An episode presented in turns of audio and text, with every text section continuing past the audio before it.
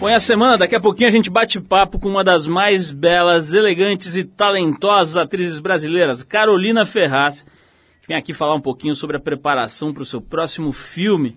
Ela vai fazer um travesti no cinema, vai falar um pouco sobre o seu banho nua na novela Pantanal, que marcou época na teledramaturgia brasileira, vai falar sobre a vida dela atual, criar uma filha adolescente, um monte de coisa bem legal aqui no Papo com a Carolina Ferraz.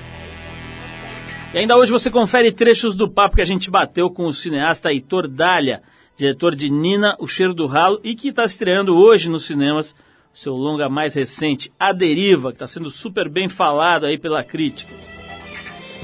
Mas como sempre a gente começa o programa com música, a gente vai de Julie's Haircut, uma banda bem interessante de rock and roll progressivo formada na Itália em 94. Deles a gente separou a faixa Open Wound do álbum After Dark My Sweet de 2006. Bom, depois do Julie's Haircut tem o diretor de cinema Heitor Dália por aqui.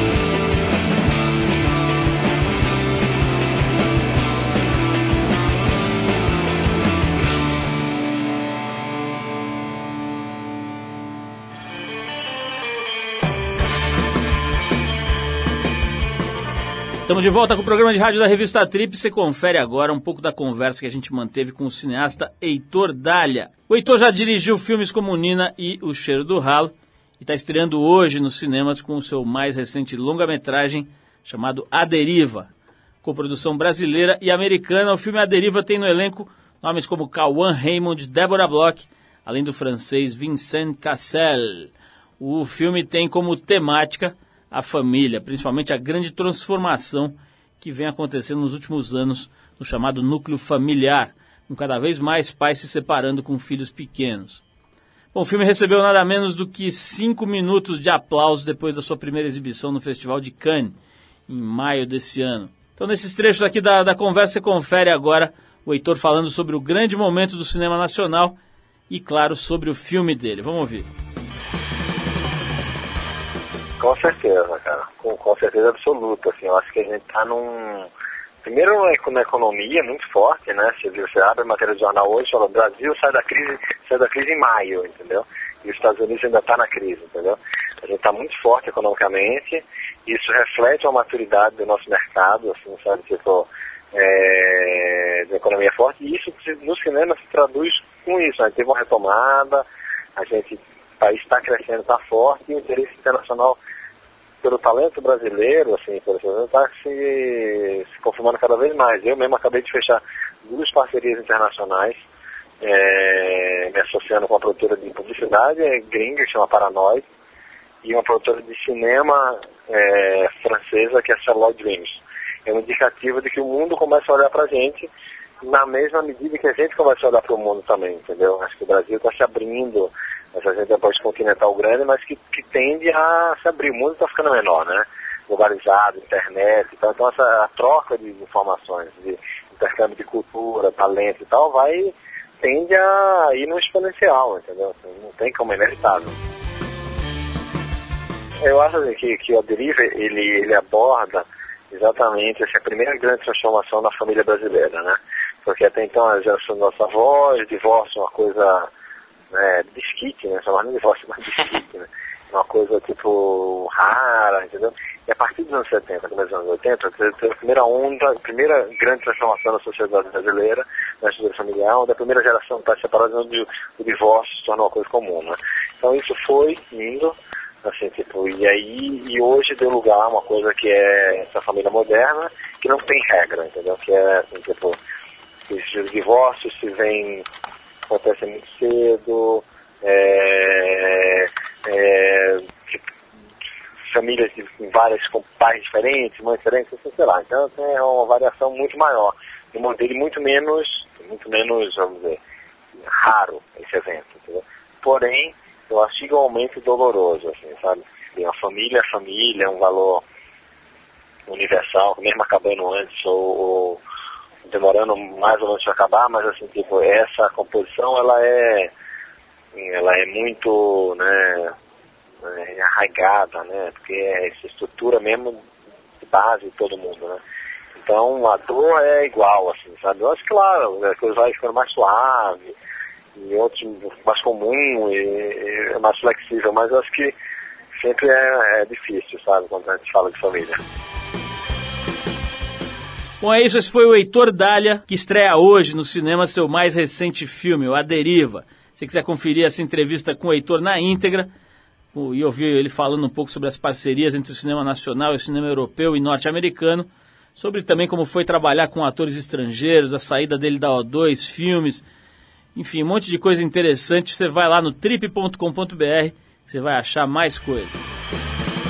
Bom, e daqui a pouquinho Carolina Ferraz ao vivo aqui com a gente, mas antes a gente rola mais uma música, a gente vai ouvir a banda The Mamas and the Papas e a faixa Creaky Alley. Depois dessa música tem a beleza, a exuberância e o perfume de Carolina Ferraz aqui no nosso estúdio. Vamos lá.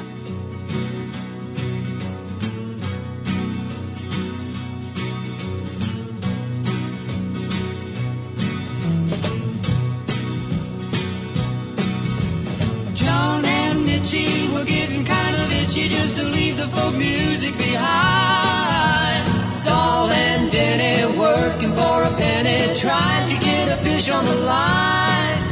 In a coffee house, Sebastian sat, and after every number they passed the hat. McQueen and McGuire's just a getting higher in L.A. You know where that's at. And no one's getting fat except Mama Cass.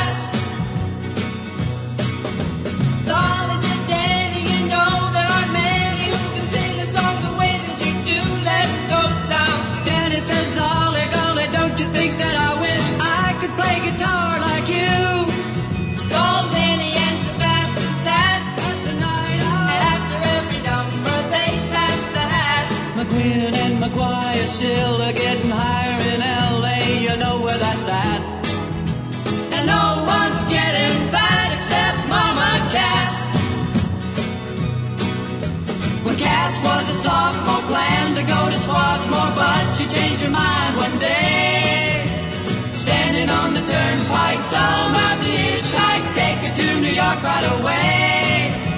When Jenny met Cassie, gave a love bomb. Paul, John, and Saul, and that was the month from McQueen and McGuire couldn't get no higher, but that's what they were aiming at. And no one's getting fat except Mama Cass. Mugwumps, high jumps, low slumps, big bumps. Don't you work as hard as you play. Shake up. Yes, it had to be that way. Sebastian and Zal form a spoonful. Children again and getting very tuneful. McGuinn and McGuire just a catching fire in L.A. You know where that's at. Everybody's getting fat except Mama Cass. Oh,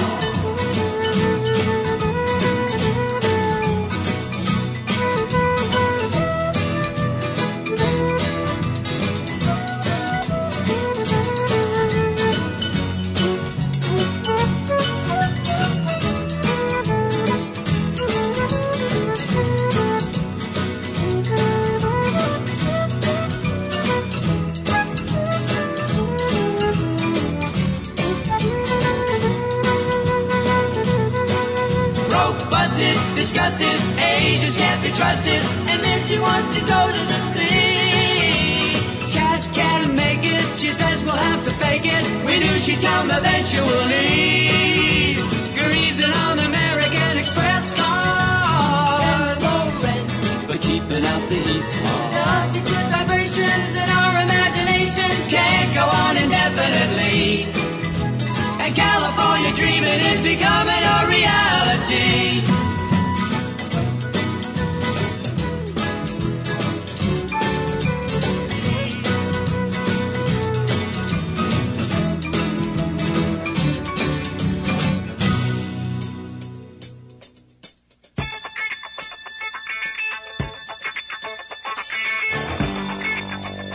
Nasceu na fabulosa cidade de Goiânia, diplomada pela Royal, pelo Royal Ballet, uma das mais importantes companhias de dança do mundo. Ela veio ainda adolescente para São Paulo com 17 anos. Aqui em São Paulo, ela se interessou pelo teatro e começou sua trajetória na televisão, nos programas Choque e programa de domingo na extinta Rede Manchete. Em pouco tempo, seu talento e desenvoltura à frente das câmeras, para não falar da beleza, também chamaram a atenção do diretor Jaime Monjardim, que acabou convidando esta jovem para atuar na novela Pantanal, a novela que marcou época, já foi recentemente reapresentada e fez sucesso de novo, uma novela bem importante na história desse gênero aqui no Brasil. Em 92, ela chegou à Rede Globo, onde apresentou o programa dominical Fantástico e onde estrelou em 93 a sua primeira novela por lá, O Mapa da Mina. De lá para cá, foram mais de 10 novelas, além de diversas participações em minisséries e outros programas também da Globo. Considerada por muita gente como uma das mais bonitas e elegantes atrizes do país, o que a gente tem o prazer de conferir e atestar agora ao vivo e incolor, como diz Arthur Veríssimo, ela ainda é apaixonada por arte, literatura e culinária e se diverte com a vida como você acabou de presenciar aqui por esse sorriso fantástico. Já deu para perceber que a gente está falando da nossa convidada de honra de hoje, a mãe da pequena Valentina, a Maria Carolina Álvares Ferraz, mais conhecida como Carolina Ferraz, que além de estar se preparando para o seu novo papel no cinema, que será um verdadeiro desafio, também estreou recentemente na internet um projeto bem bacana intitulado Histórias de Amor, sobre o qual a gente vai falar aqui. Carolina, se mais nada, olha, adorei que você veio, que você conseguiu largar a sua agenda atribulada, dar essa escapada aqui às nossas amplas instalações pra gente bater esse papo aqui. Fazia tempo que a gente não se encontrava. Como é que é essa história aqui de. Já vou começar logo perguntando que me deu curiosidade. Que projeto Manda. é esse de internet chamado Histórias de Amor? Me conta aí. Menino, você sabe que esse projeto surgiu da minha ignorância, né?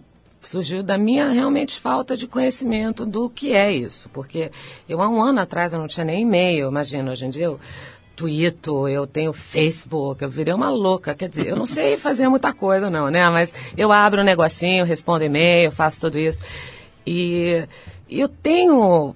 Eu sou um. tenho um temperamento, acho, artístico como atriz. Eu sempre produzi as minhas coisas, e não porque é, isso é um privilégio. É uma necessidade do ator quando ele quer se expressar, eu acho, principalmente em teatro. Você acaba se produzindo, você vê vários atores se produzem, né?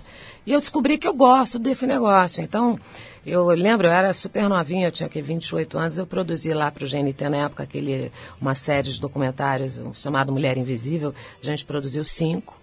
E depois fez tanto sucesso que a gente acabou produzindo mais 21. Então, assim, aí todas as peças que eu fiz eu produzi. Eu falei, cara, eu quero, mas eu não aguento mais sofrer para produzir. Eu quero fazer um negócio rápido, papum, que nem pãozinho, e pôr ali pra galera ver. Aí eu conheci a internet. Falei, como? Estou perdendo tempo louco aqui, né? E esse é um projetinho bonitinho, porque eu conto, estou interpretando três histórias de amor de três mulheres diferentes que são histórias divertidas, algumas até tristes e até acabam sendo engraçadas, até pela coisa absurda da maneira como aconteceu. São curtas, cada um tem cinco minutos, a maior tem dez minutos. E aí eu com Dani, minha empresária, minha prima, que está comigo trabalhando há um tempão, a gente conversava sobre essas histórias. A Dani também produz. Ligou-se a câmera, trocou-se de peruca, né? Érica Fofa foi lá e deu uma maquiada e assim foi. E, está fazendo maior sucesso, assim, de sexta a segunda, no final de semana que estreou, estreou na sexta, a gente teve mais de 15 mil pessoas assistindo. Como é, como é que vocês divulgam? Quer dizer, porque uma das básicas, tem muitas diferenças entre produzir uma, um, uma, uma minissérie, vamos chamar assim, para a internet e para a televisão, mas uma delas certamente é que você tem que cuidar da própria divulgação, né? Você tem que atuar ali, imagino que você atue no, no próprio suporte, né? na própria internet, para fazer com que as pessoas saibam que aquele material está lá. Como é que vocês têm feito esse trabalho aí? Bom, eu tenho um site que está postado na UOL, e até é muito interessante toda essa minha troca com o UOL. Sempre disseram, Carolina, você tem que ter um blog. Eu nunca quis falar muito o que eu penso, porque eu não acho que o que eu penso é do interesse das pessoas. O que eu penso eu posso contar para os meus amigos, mas eu tenho medo de essa responsabilidade do artista que diz muito o que pensa.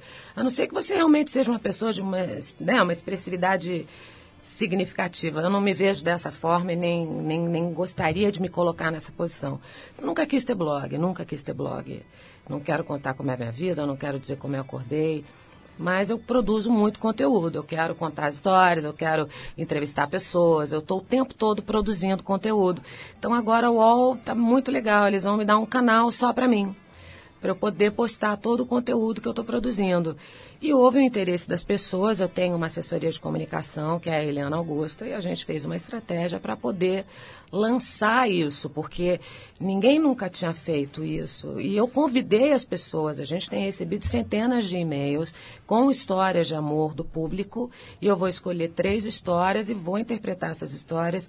E daqui a 15 dias eu vou postar isso e acaba. Também é um projeto que tem começo, meio e fim. Eu não vou ficar a vida inteira fazendo isso, mas eu queria experimentar uma coisa e está dando certo. Agora, uma das coisas que se fala muito quando se fala nesse tipo de trabalho em internet é que o dinheiro ainda não migrou para a rede como a atenção das pessoas já migrou, né? Quer dizer, tem muito mais gente ali circulando do que dinheiro. Por exemplo, na publicidade. Recentemente eu vi uma entrevista é, do Chris Anderson, que edita aquela revista Wired, né? Uhum. E é que um, do, um, dos grandes pensadores aí das novas tecnologias, ele estava dizendo que a publicidade na revista Wired ainda fatura, acho que, se eu não me engano, 10 vezes mais do que fatura o Imagina, site da Wired. Na internet não tem comparação, é claro. Como é, que faz para. Quer dizer, você está bancando esse projeto você conseguiu o apoio de alguém que está financiando? Estou bancando esse projeto. Por acaso a Dani tem essa câmera, que é uma câmera bacana, assim, digital. E a gente fez, a minha amiga maquiadora, bacanérrima, foi lá, a Érica Monteiro me maquiou. E a gente fez a história, eu escrevi os textos e assim a gente fez. E assim a gente vai seguir fazendo, porque agora eu também estou produzindo dois longas metragens. Essa história do, do História de Amor eu acho que vai se transformar em um longa. A gente está descobrindo que a gente tem bastante conteúdo para isso e eu resolvi produzir essa história e o filme no qual eu vou fazer o personagem da travesti eu também virei produtora. Então eu tô. E eu não quero ficar 90 anos produzindo. Eu quero trabalhar com low budget, eu quero colocar para fora, eu quero que as pessoas vejam. Eles vão gostar, não vão gostar, mas eu- a gente precisa inventar uma maneira de se produzir cultura no Brasil sem depender das leis de incentivo. Isso tem que virar um mercado, porque é um mercado, é uma indústria. A gente gera empregos, a gente pode ganhar dinheiro com isso. Né? Por que não? Você, com todas as revistas e rádio, isso. Tá aqui, por que, que eu não vou conseguir produzir drops de uma coisa ou um, um, um longa? Pega uma Red aí, sei lá, com 600 pau, será que eu não consigo? Vamos tentar, né? Calhão, nós estamos falando de coisas modernérrimas, de suportes novos. Vamos falar um pouco da- das coisas antigas, né? 20 anos atrás, você ainda menininha, foi participar, acho que meio sem querer ali, literalmente, né? Do, de um marco da história da televisão, da- pelo menos da telenovela brasileira. Agora, recentemente foi publicado um livro ótimo que se chama Os Irmãos Carama Bloch. O título é mais ou menos, mas o livro é bem melhor do que o título, que é a história da, da dinastia Bloch, né? A ascensão e queda do Império Bloch. E você estava lá no, na novela Pantanal, que foi recentemente é, é, transmitida, foi pro ar novamente pela, pelo SBT, uma coisa meio polêmica e tal, mas o fato é que fez sucesso de novo. Porque, a meu ver, tem ali uma mistura de, de Brasil com música boa, com atores é, que estavam começando a carreira que são Eu geniais que e, foi uma e alguns atores antigos de, de excelente nível. Foi uma coisa muito especial aquela Foi. história. Né? Como é que foi estar ali com 20 anos? Foi uma loucura, porque eu estava totalmente despreparada para aquilo. Eu trabalhava como apresentadora e eu não, não tinha esse desejo, digamos, de ser atriz. Eu já tinha tido antes. Aí eu conheci um pouco melhor o professor falei, não, acho que vou fazer outra coisa. Mas aí acabei indo fazer Pantanal e me apaixonei. Mas houve uma conspiração, não sei, de energia, de momento, sabe? Eu acho que o próprio mercado de teledramaturgia também segue numa direção, ele anda muito saturado, né? Fica muito difícil você conseguir produzir alguma coisa que seja legal, que tenha conteúdo, que seja ao mesmo tempo popular, sem que já seja uma fórmula super desgastada. E na época Pantanal veio com uma coisa totalmente diferente, uma novela inteira feita ao ar livre, toda em locação, não tinha estúdio. Muito depois é que acabaram né, fazendo os cenários todos, mas todo mundo se propunha acordar às quatro horas da manhã, tomava banho com chuveiro frio, entendeu? É, perereca que pulava pra cá, perereca que pulava pra lá e tudo Essa certo. parte era a melhor da novela, É, é, é, isso pra galera, né? Eu tô falando de pererequinha bichinho mesmo. Sei. Mas eu, quando eu fui pra Globo, eu falava assim, poxa, as pessoas estão reclamando das condições de trabalho, pô, ainda bem que a minha escola é outra, então é engraçado. Carolina, já que você citou pererecas e banhos frios, vamos falar daqueles banhos Eita, incríveis. Eu só tomei um banho, hein, menino? Vem Aqueles- não. não, eu tô falando da novela como um Ah, todo. Tinha os- banhos incríveis, Todo memoráveis. Era né? uma galera de pessoas limpas, Lim- muito higiênicas, que gostavam de tomar banho, meu Deus. Qual Exatamente. o problema nisso? O- isso, é- isso faz, inclusive, a alegria dos usuários do YouTube até hoje. Tem a É. Juma lá em momentos loucura. incríveis. Vamos falar disso daqui a pouco. Vou parar para tocar uma música. A gente separou o Johnny Cash, que é um. Bom, fez a história do rock and roll, ajudou a escrever linhas importantes da história do rock and roll. A faixa é Folsom Prison Blues. Tem um filme sobre Johnny Cash que é bem legal, até se É quiser procurar aí nas locadoras. É um filme que vale a pena pra você entender um pouco a história bem atribulada da vida desse cara. Johnny Cash, de 1955, Folsom Prison Blues, que ele foi tocar na cadeia, etc. Você vai ver lá no filme. Depois do Johnny Cash, saberemos detalhes dos banhos em rios caudalosos vividos por Carolina Ferraz na flor de seus 20 anos. Vamos lá.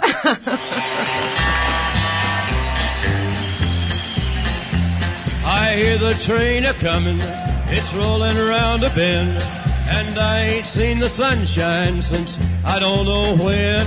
I'm stuck in Folsom Prison, and time keeps dragging on. But that train keeps a rolling on down to San Antone. When I was just a baby, my mama told me, son, always be a good boy, don't ever play with guns. But I shot a man in Reno just to watch him die.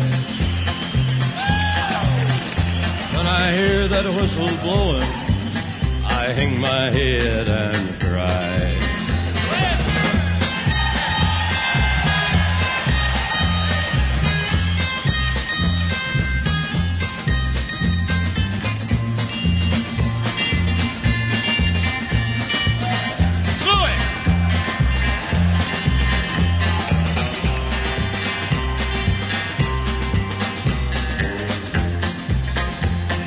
There's rich folks eating from a fancy dining car. They're probably drinking coffee and smoking big cigars. Well, I know I had it coming. I know I can't be free. But those people keep a moving, and that's what tortures me.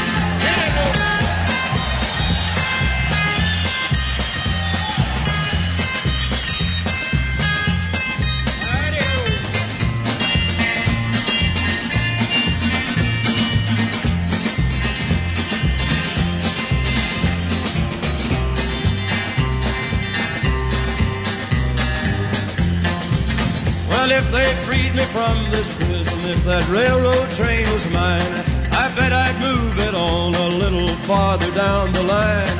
Far from Folsom Prison, that's where I want to stay. And I'd let that lonesome whistle blow my blues away.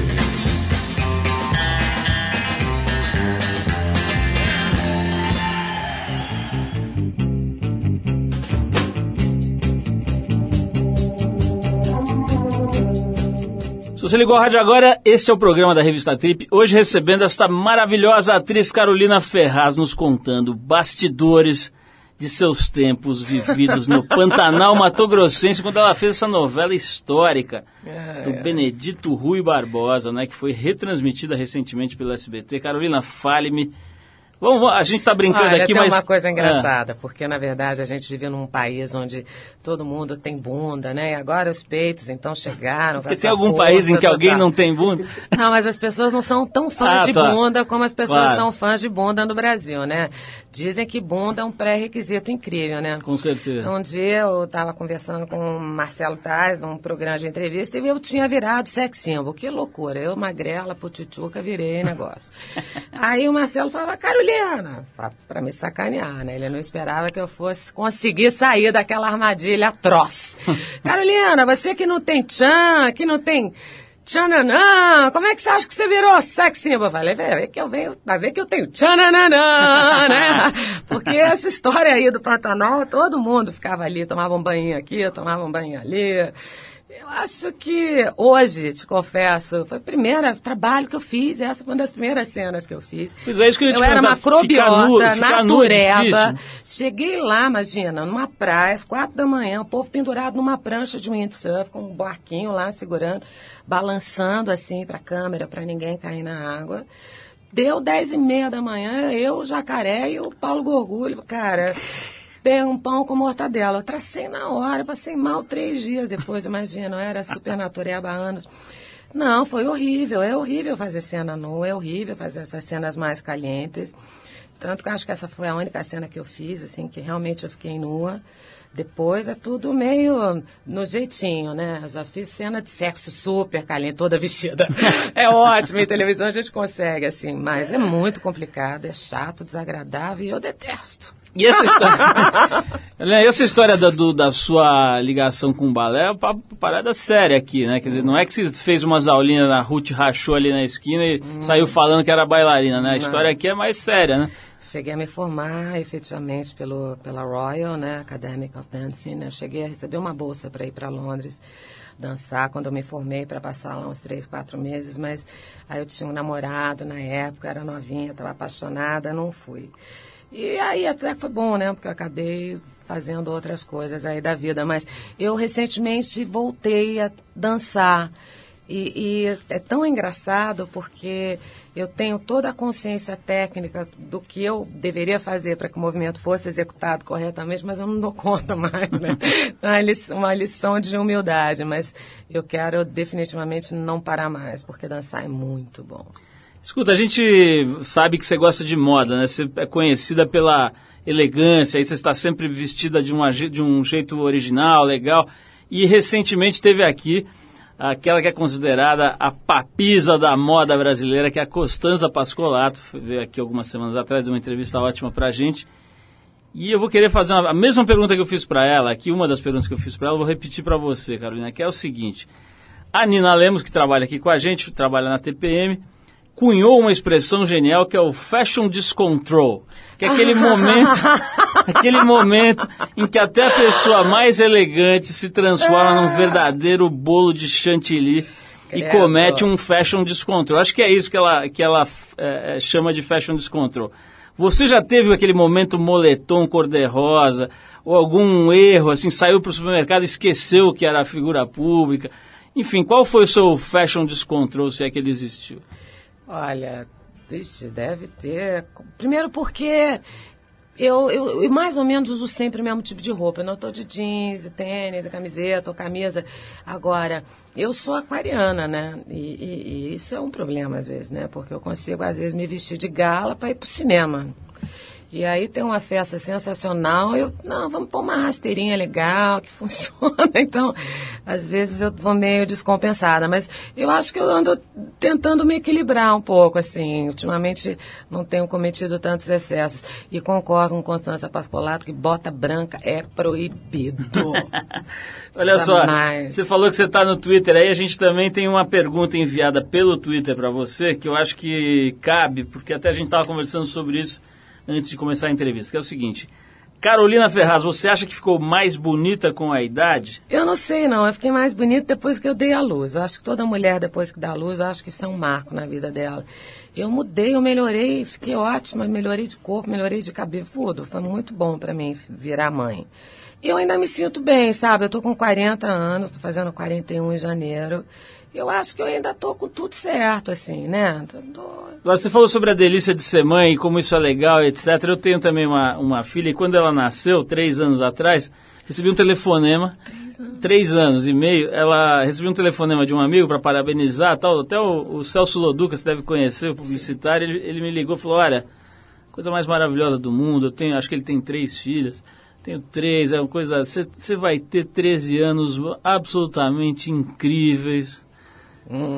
peraí, peraí, peraí, repete isso aí. Não, como assim 13 anos? Ele falou, é, a adolescência é um grande mistério, pode ser o inferno, pode ser maravilhoso tal. A sua filha está com 15 anos, né, Valentina? Ela como é que faz tá 15 sendo? agora em dezembro. Como é que é isso aí? Me conta como é que é ser mãe de uma adolescente em 2009. Eu não acho fácil, não. Acho que educar é um perrengue complicadérrimo. Acho que brincar, se divertir, viajar é a parte fácil, né? Educar realmente é a coisa complicada. Mas é, eu tenho uma relação muito próxima com a minha filha. Assim, é, praticamente a gente se criou juntas, né? Porque eu casei com 18, pensa, me separei com 31. Eu passei toda a minha vida, em, a formação, até eu virar um ser adulto, casada, né? Então, quando eu me separei, ela tinha quatro anos. E de lá pra cá, eu nunca me casei de novo, né? Acho que talvez até por isso. Mas, enfim, a gente está sempre juntas. Ela, por enquanto, é, digamos, uma daquelas adolescentes tranquilas, que tem uma relação bacana com a mãe. E eu tento criar a Valentina para o mundo, assim. Eu tento criar a Valentina sem muitas questões, assim. Além da verdade, né? Isso já é uma questão profunda pra caramba, que bobagem que eu falei, mas enfim. Tento dizer pra ela que a vida é como ela é e não do jeito que a gente gostaria que fosse. Carolina, essa, essa história de ter um contrato com a Globo deve ser bastante confortável. Por um lado, você fica ali recebendo uma grana e com uma segurança, etc. Por outro lado, você fica, imagino que você fique meio à mercê dos projetos que vão aparecendo e tal. Como é que é isso daí? Quer dizer, nessa- nesse momento de efervescência da televisão, né, que está tendo essa, essas novelas sendo produzidas com algum sucesso por outras emissoras, que é um fato novo, né, relativamente novo. Você tinha a história do Pantanal, mas depois tem um grande ato em que a Globo Mas esse fenômeno é mundial, se você. Eu vou falar da história do contrato, mas eu vou, quero só expressar uma opinião minha. Eu acho que se alguma coisa interessante está acontecendo hoje em termos, né, na área de imagem, está rolando na televisão. É muito mais barato você produzir uma minissérie, um sitcom, do que você fazer um longa de 100 milhões, entendeu? E, então, todos os roteiristas legais, mesmo atores incríveis, antes no- nos Estados Unidos, em Hollywood, não tinha esse breakthrough tão fácil. Era difícil um cara sair de televisão e ir para o cinema, né? Eles eram quase, tinham um preconceito. Hoje em dia isso não existe mais. Existem, eu sou viciada em todas as séries norte-americanas, as, as inglesas. Gente, são roteiros incríveis. Agora, a gente está no último ano do IAR, 15º ano de uma série A gente tem que parar. Não, não, pode continuar. eu, vou, eu vou tocar uma música, mas eu vou querer que você continue eu depois. falo, eu falo. Sobre essas. Claro, com certeza está tendo uma maravilhosa democratização mesmo, né? Dos meios todos, né? Todos em treatment. Genial. Blood. Agora, eu quero saber, justamente no momento em que tudo está ficando mais fácil de, de, de, de virar realidade, né? Como é que essa posição que às vezes te deixa meio fora do, do ar por um tempo, que eu acho que é natural para quem está lá é, trabalhando para uma grande empresa produtora de conteúdo. Vou- Vamos falar disso? Vamos. Mas eu vou dar um break aqui para a gente ouvir Beatles, que é sempre legal. A gente vai ouvir Eleanor Rigby, um dos 200 mil clássicos dos Beatles. Depois a gente volta com a Carolina Ferraz para saber como é que é ser contratada pela Vênus Platinada do Jardim Botânico. Vamos lá. Look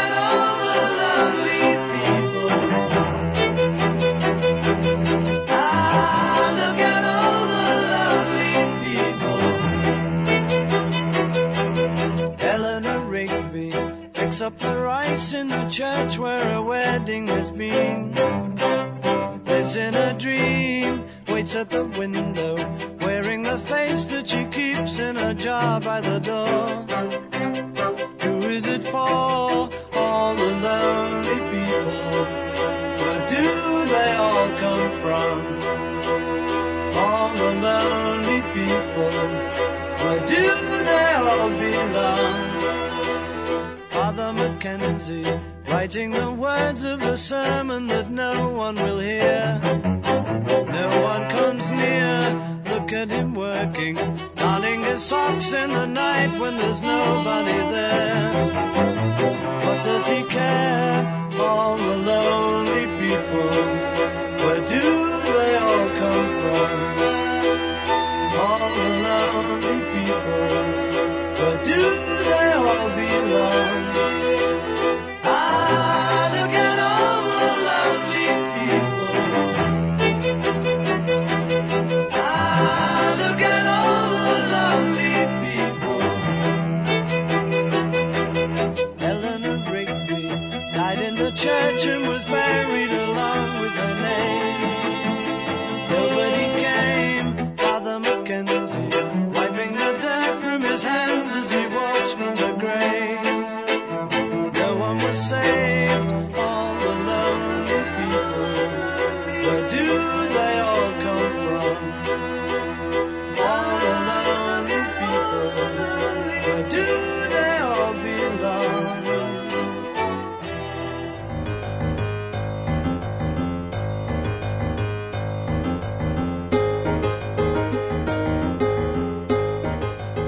Estamos de volta, esse é o programa de rádio da revista Trip, hoje entrevistando a Carolina Ferraz, que é atriz, já apresentou programas do, do naipe do Fantástico, um monte de coisa importante, fez cinema, está fazendo de novo agora e está fazendo uma minissérie para internet.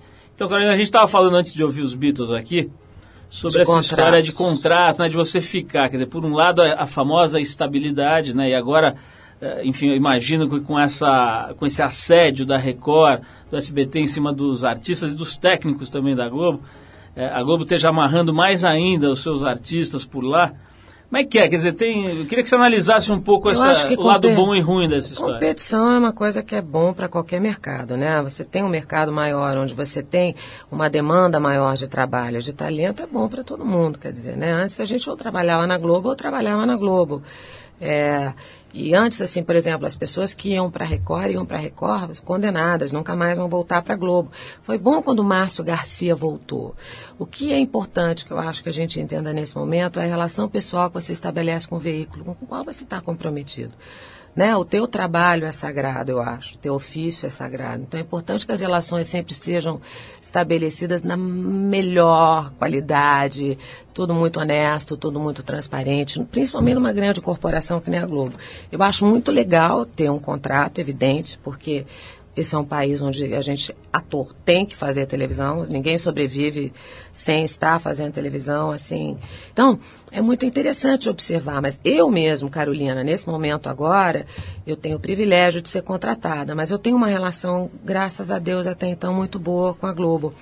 Eu, quando fico parada, eu fico parada. Eu estou parada desde novembro do ano passado e eu só devo voltar a trabalhar em janeiro do ano que vem. Quer dizer, e numa boa, assim. Eu pedi um tempinho quietinha e eles me deram, eles sempre me deram. Eu não sou uma dessas atrizes que faz uma coisa muito emendada na outra, até já fiz. Aí quando eu fiz três coisas uma atrás da outra, eu falei, nossa, socorro, vamos descansar um pouco. Mas eu acho que a Globo produz muito conteúdo ainda com qualidade, é bacana estar na Globo. Eu gosto do que eu faço lá dentro, eu não tenho o menor preconceito com novela, tem ator que tem, né? Que acha uma arte menor, eu não acho, não acho difícil. Como é que é a tua relação com a publicidade? Carolina, como é que você lida com isso? Você tem muito convite, faz as coisas, analisa, julga, recusa muita coisa, como é que é? Eu acho que eu tenho uma boa relação com a publicidade, eu acho que eu faço bastante coisa, mas eu estou num processo do último ano para cá de limpar mesmo a minha imagem, assim, né? Eu estou trabalhando como ator, eu, eu me reposicionei, assim, acho que como pessoa e como profissional, e eu tenho uma visão muito como outsider, eu consigo separar bem a pessoa física da pessoa jurídica, e eu Fiz agora um trabalho para reposicionar a pessoa jurídica. Eu não tenho renovado nenhuma das minhas campanhas. É, tanto que você vê, as campanhas que estão no ar são as campanhas antigas. E eu quero dar um tempo, quero dar um tempo poder depois escolher com mais calma também. O que também é um privilégio, assim. Mas, assim, sempre tive muita sorte, trabalhei com pessoas e com empresas bacanas, de qualidade. Eu sempre tive muito orgulho assim da maneira como eu conduzia as coisas. Então, não tenho nenhum problema, mas agora eu estou numa fase de Tô, eu tô mudando, né, eu acho. Eu acho. Como é que... Me diz uma coisa. Falando queria ainda... mudar, pelo menos, gente. falando ainda nesse assunto da publicidade, como foi contracenar com o pequeno Richard Gere? Ah, e como foi ouvir ele falando, olá, Carolina, como é que é que ele fala? Ah, seu cabelo está muito bonito. É, o cabelo, lindo, né? né? Uma coisa assim. Ah, ele é um querido e ele já chegou no set, eu, o, Beato, o fotógrafo Afonso Beato, ensinou para ele falar umas bobagens, então era, era bundinha, gostosa e peitinho. Essas três palavras em português que ele não sei nem se ele sabia o que, que era. E ele já chegou todo numa boa, super tranquilo, mas super tranquilo. O cara já sabia um monte de coisa que eu tinha feito, já tinha assistido trabalho meu. O cara foi preparado para chegar no set, foi tão interessante. E foi um prazer trabalhar com ele. Ele é lindo mesmo, ele ri, faz aquelas ruguinhas todas. Todo mundo pergunta, ele é assim mesmo? Ele é. Ele é lindo e simpático. Carolina, agora você está fazendo um laboratório com travestis de São Paulo e Rio de Janeiro para filmar o que provisoriamente está sendo chamado de Mosaico, né? Que é esse Isso. filme que você estava mencionando agora, com a Corvelone, onde, no, no, qual a Corvelone será sua irmã, é isso? Irmã, exato. Como é que está sendo esse, esse laboratório com os travecos e eu Olha. sei que você foi assaltada recentemente, quero saber se, se, os, se os travecos te deram umas dicas aí de como se safar de assaltante. Pô, cara, a primeira coisa, assim, que você aprende é uma coisa como você se falar, se relacionar com relação à nomenclatura, né? Traveco nem pensar. As travestis pertencem ao gênero feminino no qual a mulher é a protagonista e as travestis são coadjuvantes, né? E é muito interessante. Da maneira também, tem uma coisa que funciona em São Paulo, tem outra coisa que funciona no Rio. Eu já tenho mais, eu acho, de uma média de 60 entrevistas que eu fiz. Eu, já fui para a rua no Rio algumas vezes, já frequentei algumas ONGs, participei de alguns debates com pessoas do Brasil todo, com pessoas só do Rio. Aqui em São Paulo, as pessoas estão me recebendo muito bem.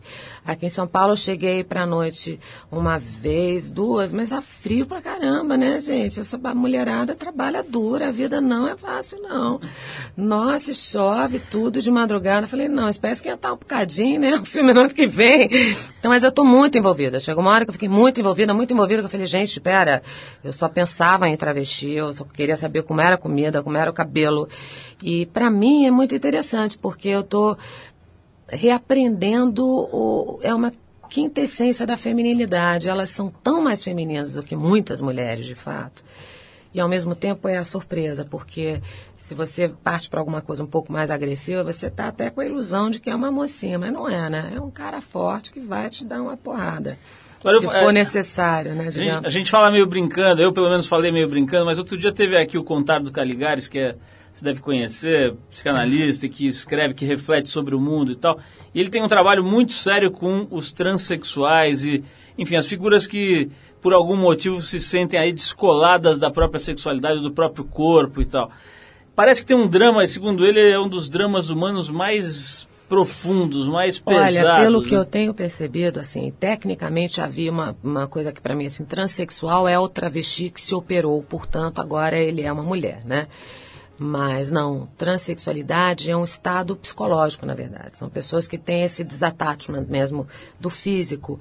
Mas muitas travestis jovens, hoje em dia, elas optam, por exemplo, elas ficam naquela coisa meio andrógena, fazem a faculdade e, terminam a faculdade e depois fazem as cirurgias e começam o processo de transformação, mas todas elas começam a tomar hormônio com 12, 13 anos.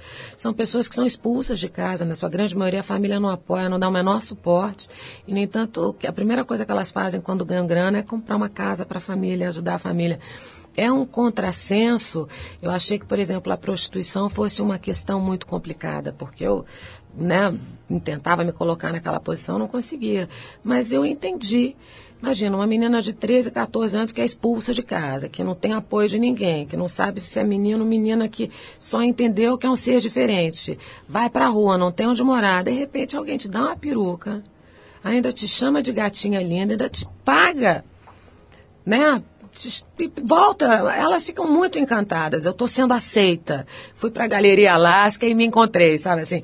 Eu acho que depois, com o tempo, elas percebem o quanto aquela situação toda é complicada, porque realmente a vida delas não é nada fácil. Mas mesmo quem faz a cirurgia, e eu já conversei com algumas, não muitas, mas pelo menos algumas, elas sentem dor o resto da vida quando elas mantêm relação sexual, porque é uma coisa que você tem que, inclusive, usar um molde para que aquilo não se desenforme ou não, não aumente, ou não, na verdade não diminua, né? Então, você pensa uma pessoa fazer isso porque ela quer ser uma mulher, porque ela quer se adequar a um projeto que ela tem como ideal dela mesma. Abrir mão de tudo e se submeter a isso são pessoas de uma coragem louca. Uma força, né? né? É, eu acho interessantíssimo. Estou muito animada com essa personagem. Carolina, ou, ouço falar que você fará um livro de culinária. Tem isso mesmo nos seus planos? Quer Você dizer, sabe que esse era meu plano B, né, menino? Meu negócio é cozinhar para fora, rir pra chuleia, costura, né? A verdade, né? Que adoraria virar chefe, assim, né? Mas eu vou, até hoje, estava tendo uma reunião lá com a Alessandra, filha da Constância, Alessandra Pascolato.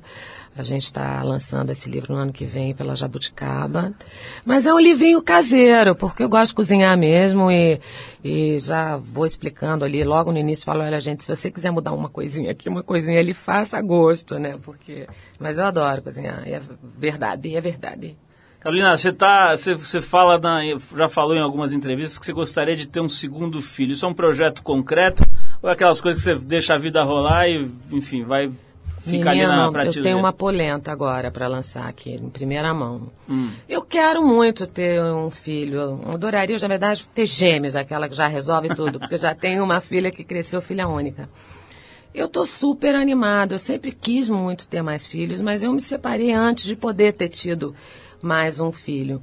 Aí eu falo assim, hoje eu tô com 40 anos, esse é um projeto meu, independente de eu ter ou não ter um parceiro. Como é que eu vou fazer, né? Eu vou realizar isso, eu vou partir para uma produção independente. Aí as pessoas falam, não, chama um amigo. Eu falo, bom, mas amigo não é produção independente, né, gente? Ou é independente, que aí ninguém dá pitaco, ou você não faz nada. Então a polenta é essa. Agora eu estou nesse momento, tenho considerado a questão e seriamente, assim, acho que pode ser que o momento da família.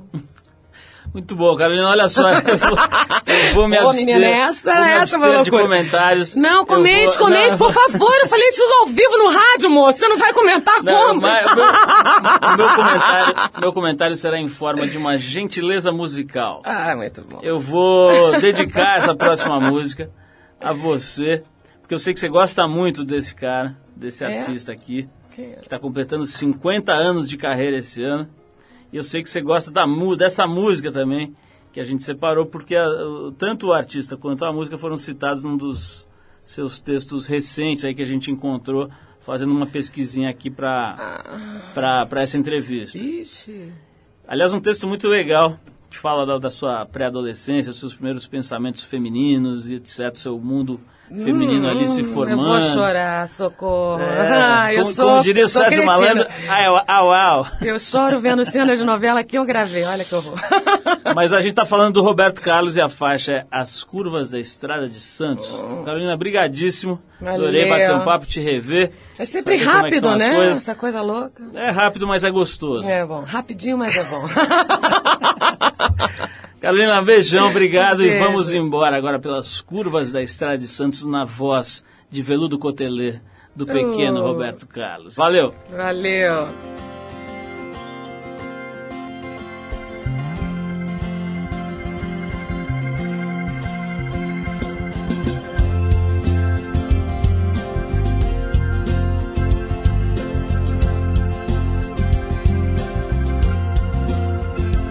Se você pretende saber quem eu sou, eu posso lhe dizer. Entre no meu carro na estrada de Santos e você vai me conhecer.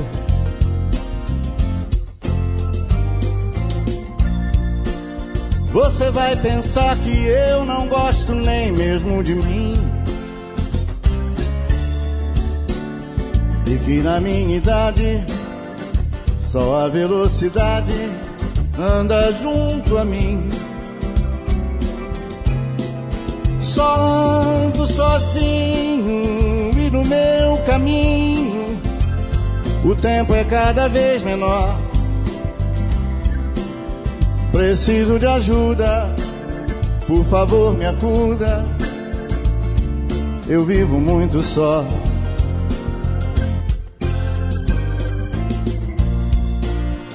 Se acaso numa curva eu me lembro do meu mundo, eu piso mais fundo, corrijo num segundo, não posso parar.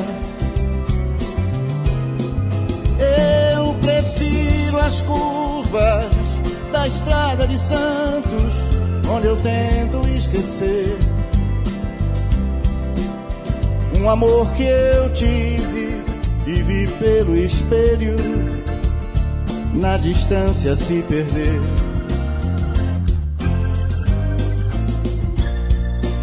Mas se o amor que eu perdi eu novamente encontrar, as curvas se acabam e na estrada de Santos eu não vou mais passar. Não vou mais passar, as curvas se acabam na estrada de Santos. Eu não vou mais passar.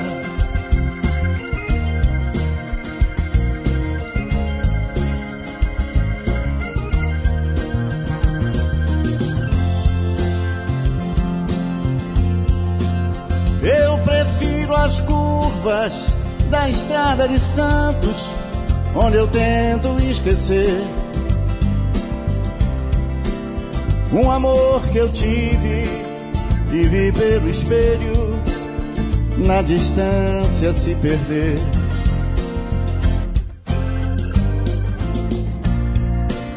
Mas o amor que eu perdi eu novamente encontrar,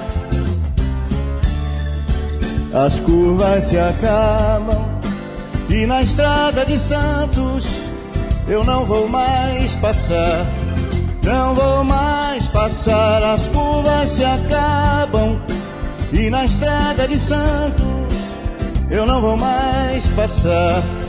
Não vou mais passar, as curvas se acabam. Na estrada de Santos eu não vou mais passar.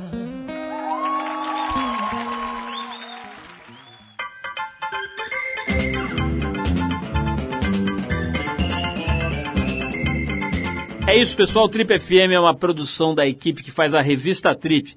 A apresentação é de Paulo Lima, participação excepcional e esporádica de Arthur Veríssimo, coordenação de Guilherme Werneck, produção e edição de Alexandre Potashev. Para falar com a gente, você pode escrever para radio@trip.com.br ou então pode adicionar a gente no Twitter. A gente está lá no Revista Underline Trip.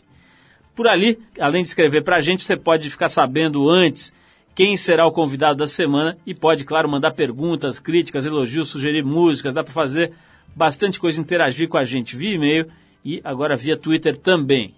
Para quem perdeu o programa, quer ouvir de novo, quer ouvir numa hora especial, ou mesmo quer conhecer melhor nosso trabalho, vai lá no trip.com.br, você vai ver tudo, inclusive dezenas, centenas de gravações desse nosso programa que completa 25 anos agora e que estão lá disponíveis para você ouvir no seu computador, no seu tocador de MP3, a hora que quiser, do jeito que quiser. Na semana que vem a gente volta nesse mesmo horário com mais um Trip FM. Um abração, paz, saúde e a gente se vê.